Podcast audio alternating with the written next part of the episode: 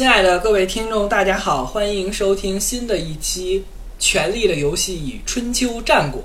那么这一期节目我们准备谈点什么呢？我们准备谈一下这个《冰与火之歌》的作者，以及这个《权力的游戏》前几季当中的编剧这个乔治 ·R·R· 马丁大爷。我们从这个马丁大爷的这个名字的组成啊，乔治 ·W·R· 马丁，这个组成看起来就非常像写这个《魔戒》的《The Lord of the Rings》的这个作家 J.R.R. 托尔金，从这个名字组成上就很像，中间都有两个 R。但是呢，人家这个托尔金啊是英国牛津大学的这个英语语言文学的教授。这英语的功底啊非常强，包括这个英语语言词汇掌握也非常的多，所以呢，他写出了这个旷世的魔幻巨著《这个魔戒》。那么我们那马丁大爷他从小是一个什么经历呢？他是为什么能够写出这个《冰与火之歌》这样的长篇巨著呢？这点，我们还得从他小的时候说起。这个马丁大爷出生在一九四八年的美国新泽西州。他的老爹呢是一个码头的搬运工人，他老爹啊在码头扛大个儿，每天这个挥汗如雨干这个重体力劳动，而我们这个马丁大爷呢是这个家庭里的长子，他旗下还有两个妹妹。从他这个工作的性质来看，他老爹啊就是一个大老粗似的这种感觉。这乔治·阿尔马丁呢小的时候啊非常喜欢幻想。然后呢，也喜欢编点这种奇幻的故事，同时呢，也非常喜欢出去冒险，希望能够环游世界，对吧？体验不同的这个国家的风貌。可惜呢，他这个囊中羞涩呀。我们刚才说了，他老爹是一个码头的搬运工人，家庭肯定不是很富裕。再加上那个四十年代那个时候，交通运输啊，也不像现在这么发达，所以呢。这个马丁大爷就只得放弃了自己的这个希望出去冒险的念头，但是呢，他没有放弃他的这个专业的精神，他要从各种各样的这个书籍当中啊获取这些冒险的故事，最终呢自己成为一个书虫，这个视书如命的这个读书爱好者。从他这个爱看书这一点啊，我们就知道这马丁大爷跟他老爹的关系不会太好。他老爸是一个扛大个的一个体力劳动者，文化水平呢也不是很高。可是这个马丁大爷呢，他从小呢每天就宅在家里看书，所以呢他爸就看不上他，然后跟他关系也非常差。这一点我们可以从这个《冰与火之歌》里两个人物的身上找到一些影子。一个呢就是这个 Jon Snow 的好基友 Sam，还有一个呢就是 Tyrion Lannister。我们这个这期节目的声音的封面啊，就是马丁大爷年轻时的照片。我们从马丁大爷年轻时这个照片上可以看出，他和这个 Sam 啊非常的神似，都是这个胖胖的、圆乎乎的，长着一副这个憨态可掬的样。在这个《冰与火之歌》里啊，这个 Sam 也是作为家族的长子，但是呢，从小到大的就被他老爹鄙视。觉得我们是一个贵族阶级，你作为这个贵族家庭的这个长子长孙，你应该像这个 Jamie Lannister 一样成为一个骑士。结果这个 Sam 呢，天天是宅男，在家里看书，他 老爹就觉得简直你这个就是不是男人，就是个娘炮，是个宅男，然后就对他非常的不爽，非常的鄙视他。这个从这一点的这个描绘描写就可以看出，马丁大爷小的时候啊，估计跟这个 Sam 一样，也是天天爱看书，遭到老爹的鄙视。还有另外一个人呢，就是这个小恶魔 Tyrion Lannister，他也是非常的爱看书，书不离手。但是呢，从小啊，他老爹教给他各种各样的工作，虽说他完成的都非常的好，可是呢，依然得不到他老爹的青睐。他老爹总是鄙视他、侮辱他、看不起他。我们知道，这个小恶魔在小的时候生活在这凯岩城，西境守护的这个城堡，凯岩城。他老爹交给他一个任务，负责疏通这个凯岩城的下水道，就这些屎啊尿啊的排放。这个小恶魔呢，把这项工作完成的非常好。他说啊，经过他的治理啊，疏通管道以后啊，整个凯岩城的所有这个屎啊尿啊，全都非常通畅的排向了大海。我们知道，这个下水道工程是一个良心工程啊。现在我们的很多的一线城市啊，什么北京啊、上海啊，包括什么武汉啊，最近不是夏天嘛，下暴雨，全都被淹了。就有很多的这个市民啊反映，哎，这个下水系统怎么这么烂啊，怎么这么差呀，对吧？如果我们这个下水系统由这个当时的 T. r a n Lannister 来设计、来管理的话，肯定能管理的非常好，绝对不会堵成现在这样，这个水漫金山的样子。这个小恶魔虽说他完成每个任务都非常好，包括后来的这个黑水河之战，即 King's Landing 的保卫战，包括他做这个财政大臣的时候安排这个婚礼的花费。以及他后期参与的这些战争，总体来讲，这个 Tyrion Lannister 是非常好的完成了他老爹 Tywin Lannister 给他交代的各项任务。但是呢，这个小恶魔就是得不到他老爹的这个青睐，因为他这个毕竟是自己侏儒嘛，而且这个他出生的时候他妈难产死了，所以他老爹就是看不上他。从这个 Sam 和这个小恶魔两个人在这个冰与火。之歌当中的这个遭遇啊，我们就可以看出，这个马丁大爷他小的时候啊，不怎么遭受这个他老爹的这个青睐，跟他老爹的关系极差。随着这个马丁大爷的成长呢，他就长到了这个中学的年龄。到中学期间呢，马丁大爷痴迷于这个漫画作品，像什么超人啊、蝙蝠侠呀、神奇四侠呀。就是我们现在看的这个漫威影业的改编这些电影，当时的这些漫画都是这个马丁大爷的这个最爱。每天就开始看的这些漫画，脑子里面构思的这些呃神奇的人物啊，超人啊，什么蝙蝠侠啊，这些人他们的这些故事，这些离奇啊，带有这种神奇色彩的这些故事啊，也为这个马丁大爷未来的创作打下了一定的基础。来到了二十二岁年龄的时候呢，这马丁大爷以这个学霸的身份毕业于美国西北大学。美国西北大学也是一所美国著名的高校，在美国全美排名也能排进前二十。他是二十二岁的时候先拿到这个新闻学学士的学位，紧接着过了一年，二十三岁又拿到了这个文学的硕士学位。可见这个马丁大爷也是一个科班出身的搞这个文学创作的一个人。这马丁大爷从大学毕业以后啊，因为他本身就是学新闻啊、学文学的嘛，对吧？他肯定要开始自己的创作啊。但是呢，他一开始的创作生涯非常的不顺利，曾经有一度他投稿了四十二篇的这个稿件，全都被这个出版社和杂志社给拒稿了。这个我也是深有体会。你像我平时投的一些文章的稿件啊，那是经常被拒，石沉大海、杳无音讯，是非常的正常。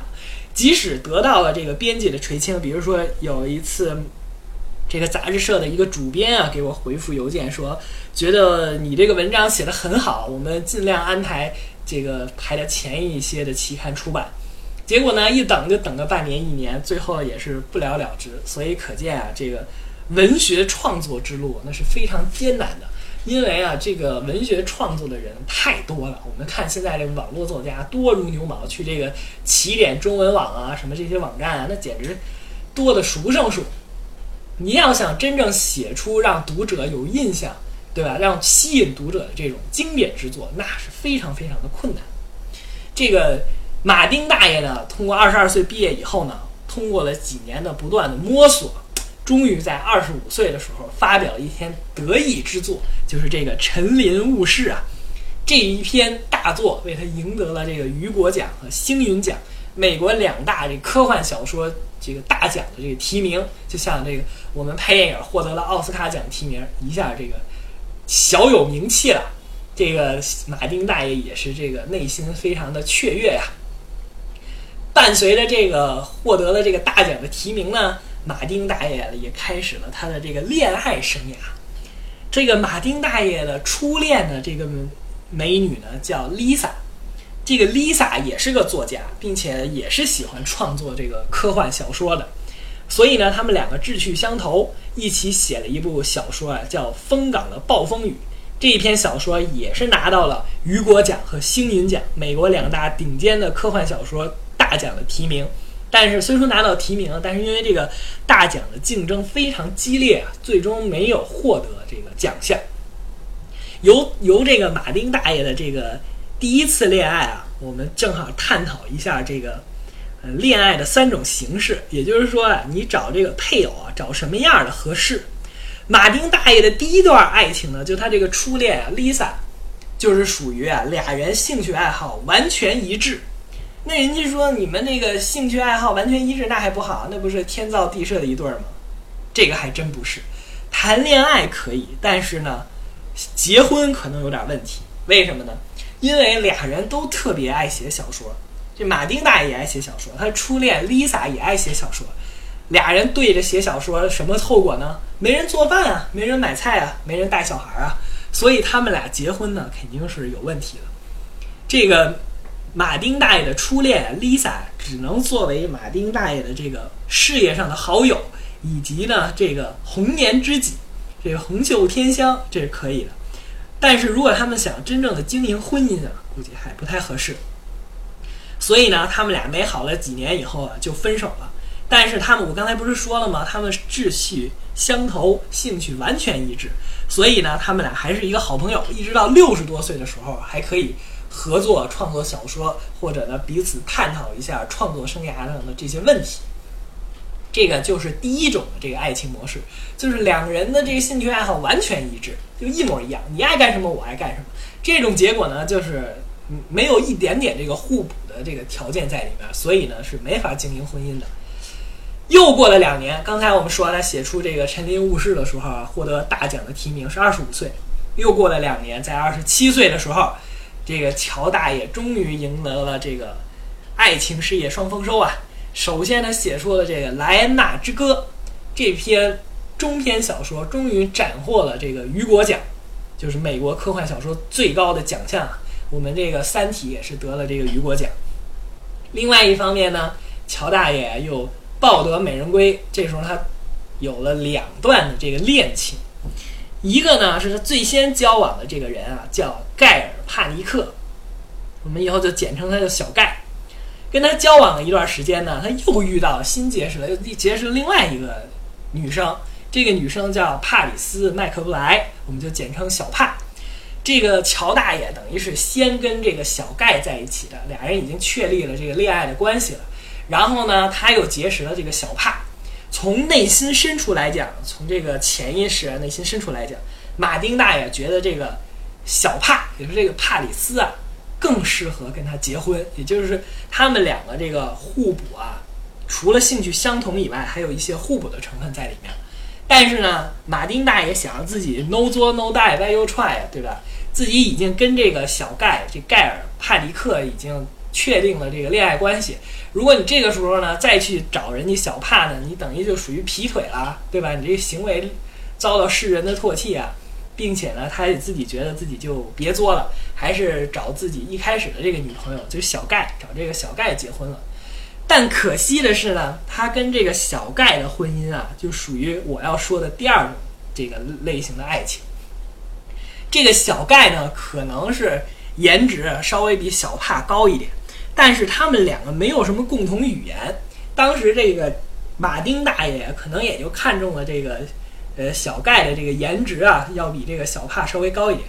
但是他们两个没有什么共同的语言。就像我在上一期节目当中说到的，这个普希金啊，俄国的著名诗人普希金，他不是找了一个老婆特别漂亮吗？号称俄罗斯第一美女。可是呢，他们俩没有共同语言。这个普希金他老婆呢，天天的就是。各种的 party 啊，参加各种的社交活动啊，每天就是花钱。这普希金呢，每天搞文学创作，写诗啊什么的。每当这个普希金兴冲冲的写了一首新诗，给他老婆朗诵一下，刚朗诵了没两句，他老婆就跟他说：“哎呀，普希金，你别跟我说了，你这个诗听得我耳朵都起茧子了，你别再跟我说了，烦死了。”然后这个普希金他老婆找他找普希金什么事儿呢？就管他要钱，因为他这个。呃，奢华的这个生活呀，需要要钱，所以呢，这个普希金啊，到处欠账。比如说，这个面包店他也欠账，这个什么柴火店他也欠账，服装店他也欠账，买包的这店他也欠账，盖了一堆外债。作为一个俄国的伟大的诗人啊，就是因为娶妻不贤，最后落得了到处欠债的这么一个窘境。最终呢，他这老婆还给他戴绿帽，他也跟这个。他这个老婆的这个情人啊，决斗，最后一枪被人给打死了。所以说呀，这个文学家找老婆一定要非常的谨慎，因为这个文学创作者啊，包括这个诗人啊，内心都非常的敏感脆弱。我们看有很多的这个著名的作家都是自杀身亡的，像什么海明威啊、茨威格呀、什么这海子呀、顾城啊这著名的诗人，因为他们内心非常的敏感，你一般人捕捉不到的这个细微的这种情感的变化，他们能捕捉到，所以他们能写出这种非常唯美的诗歌啊，以及这个非常。完美的这个文学创作，所以这个文学家在找老婆的时候一定不能光看颜值高。我们那个马丁大爷也是，他找了这个小盖结婚了，所以说颜值可能比小帕稍微高一点。可是呢，他们两个没有什么共同语言，所以呢，结婚没几年以后啊就离婚了。离婚以后，这个时候马丁大爷又找到了这个小帕，就是之前的第二个交往的这个女友。这个小帕呢，虽说颜值不是很高，我们可以去网上搜索他的图片，颜值不是很高，但是呢，跟这个马丁大爷正好形成了互补。什么叫互补呢？比如说马丁大爷他是写书的，那他这个老婆呢，就应该是一个科幻小说爱好者，他爱看书，对吧？马丁大爷在创作的时候埋头苦写，咣咣咣写了好多稿子。这个时候他的女朋友小帕呢，应该去帮他做饭呀。帮他买点菜呀，帮他洗洗衣服啊，搞好这种后勤工作。同时呢，这马丁大爷写完了一章，对吧？首先先给他这女友小帕看，然后这个小帕呢看出了这个文章，提出一些建议啊，一些修改的意见啊，再交还给这马丁大爷。这样的一对组合呢，才是真正完美的婚姻。也就是说，我们从这马丁大爷三段婚姻当中，三段这个爱情当中可以看出。第一就是俩人兴趣爱好完全一样，那肯定不行。第二段呢，爱情是俩人兴趣爱好完全不一样，那肯定也不行。只有第三种，两个人兴趣爱好趋同，但是又不完全一样，他们两个存在一种这种互补的关系。只有这样经营的婚姻，那才是能够真正经营下去的。我们看那马丁大爷和这个小帕一起爱情长跑了三十多年。最终在二零一一年的时候完婚，成为当时整个这个科幻界、科幻小说圈的一件大事。这个我们刚才说了这个马丁大爷的这个三段爱情啊，然后我们再回过头来说这个马丁大爷的这个写作生涯。我们不是刚才说了吗？他二十七岁的时候一举成名啊，他就获得了这个雨果最佳中篇小说奖，但是没用，为什么呢？因为他这个还是从事的这种严肃的文学创作。他后来写了一本小说啊，叫《末日狂歌》。这本小说呢，也拿了奖了，科幻大奖。可是呢，销量极差，卖书卖不出去。这个时候，马丁大爷都开始怀疑人生了。他说：“我写的小说这么好，怎么就卖不出去呢？”他基本上啊，都要放弃了他做这个小说家的这个生涯的这种打算。所以呢，他这个马丁大爷考虑来考虑去，觉得光靠写这种严肃的文学作品啊。卖不出去，没有销量，养活不了自己，也养活不了他女友，那怎么办呢？他就去好莱坞去给人当编剧去了。当编剧啊，这个来钱快啊，对吧？因为这个编剧改编成了电视剧、电影以后呢，他有广告收入啊，贴片广告啊，植入啊，对吧？大把的钱就来了。所以呢，这个马丁大爷为了这个。五斗米他就折腰了，没办法。所以说他原来啊一直想坚持他这个科幻小说、严肃文学的创作，但最终他没有办法呀，他只得放弃了。所以呢，他就开始去好莱坞当编剧，其中呢还写了一个非常好的一个编剧，就是在《侠胆雄狮》啊，可能我们有一些小朋友都看过这部电视剧。又干了若干年的这个好莱坞编剧，他呢可以做到这个温饱了，最起码吃喝不愁了，不至于天天饿肚子了。一直到马丁大爷四十二岁的时候，他突然产生了一个念头，突然有一点灵感了。这个灵感是什么呢？就是构思出这么一个场景，在一个冰天雪地、这个林海雪原这样的一个场景下，有一个小男孩去看了一场斩首。去看完斩首回来的路上呢，发现了几只冰原狼。哎，我们大家熟悉了吧？这个就是《冰与火之歌》第一卷，也是这个《权力的游戏》。第一季第一集当中的这个内容，这个就是《冰与火之歌》的这个灵感的开端。可是呢，他四十二岁的时候啊，马丁大爷还在从事着繁忙的这个编剧生涯，没有整块整块的时间来进行他小说的创作。所以呢，他虽说想了一个非常好的一个开头，但这个事情呢，写完了这个第一章以后呢，他就把这个事情给搁置到一边了。又过了四年，这个时候马丁大爷已经四十六岁了啊。我们那个四十六岁的时候，按说已经是人到中年了。他呢，终于把这个编剧的工作辞掉，开始安心创作这个《冰与火之歌》。我们很多人觉得，这个过了三十岁啊，人过三十不学艺，觉得过了三十岁再学习就是一件很困难的事情。其实呢，我们看有很多成功人士，他们都是从四十多岁才开始真正干自己喜爱的工作。比如说这个华为的老总任正非啊，如果没有了解过任总的经历的，可以去百度搜索一下。我们那个马丁大爷也是从四十六岁开始才真正的投入到他自己最爱的这部《冰与火之歌》小说的创作当中。第一部小说啊，本来这个马丁大爷准备效仿这个《魔戒》的《Lord of the Rings》。写一个三部曲，对吧？结束了这一个完整的科幻巨制。结果他第一部小说就《冰与火之歌》第一部就叫《权力的游戏》，第一部小说就写了一千四百多页，导致很多出版社出版的时候都非常的头痛。为什么？因为太长了，太长的书不好卖。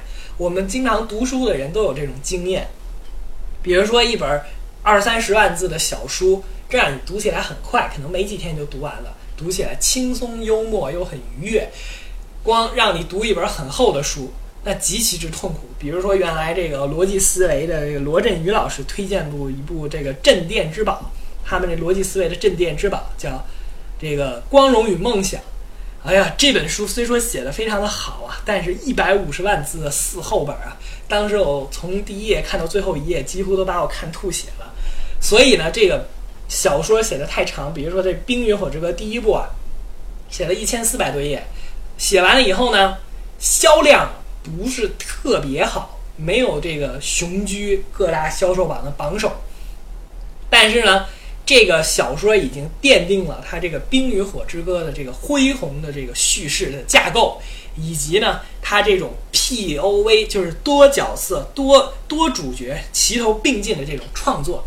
我之前看了一些这个文学评论啊，我觉得这个马丁大爷基本上可以说是最早的这个互联网作家。为什么呢？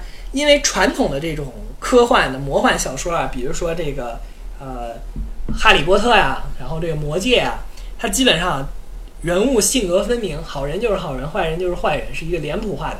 你包括这个托尔金写的这个《魔戒》，包括《霍比特人》，他一开始是给他的小孩讲的这个床边故事。所以呢，肯定得是好人就一直好，坏人一直坏，对吧？这个脸谱化比较明显。另外呢，它这个所有的主人公当中呢，都有主角光环。比如说这个魔界当中的这个护戒使者的这些护戒小分队里面，这些主角啊，基本上都活到了第三部。而这马丁大爷呢，他创作的这个《冰与火之歌》是解构主义倾向。什么叫解构主义倾向？就是互联网思维去中心化，对吧？去中心化分布式多条线并进。我们这个《冰与火之歌》有好多个主角，甚至有核心主角直接在第一部里就挂了，比如说这艾德·斯塔克，对吧？这部小说的创作的创新之处就在于，所有的主角的人物当中的性格都充满了这正邪两性。你比如说这小恶魔，你说他好人还是坏人？他出生在兰尼斯的家族，按说是个坏人吧？但你看他行的这些，后来行的这些事，完全就是一个正人君子干的。对吧？你比如说艾德·斯塔克，无比光辉正面的一个学这个形象，但是你看到第六季当中呢，他在这个什么绝望塔之前的这个比武斗争当中啊，其实他向这个他的儿子们撒了谎，他并不是那个非常光明正大的跟人决斗，把当时的这个武士给打倒，而是跟他一起来的这个护卫从背后袭击了这个武士，对吧？所以就从他这个小说的构架当中就可以看出，他这个是一部。互联网思维的小说没有绝对的中心，没有一个正面的脸谱化的人物，它是有多个主角、多主角视角。每一部小说当中，每一卷当中一个主角作为一个 P O V，但是这个 P O V 呢，很有可能这一卷还没有完成他就挂了。比如说这个，先是艾德·斯塔克死完了以后呢，很多读者觉得这个 Rob star 继承了这艾德·斯塔克优良的传统，对吧？但是呢，没想到到第三部的时候呢，血色婚礼直接也被干掉了。这个就是《冰与火之歌》创作的一个创新之点，同时呢，也是我们现在互联网所提倡的去中心化、多角度分布式的这样一个创作。所以呢，伴随着这种非常创新式的这种魔幻小说的写法，《冰与火之歌》越来越火，越来越火。直到这个《冰与火之歌》的第四卷，就在二零零五年的时候出版的这个第四卷《群鸦的盛宴》上市的时候呢，这个时候《冰与火之歌》迅速成为这个畅销榜的榜首，并且长期霸榜，好几周都不下榜。同时，在二零零七年的时候呢，美国的 HBO 公司购买了这个《冰与火之歌》的版权，也就是我们现在广大观众看到的这个《权力的游戏》啊这部电视剧。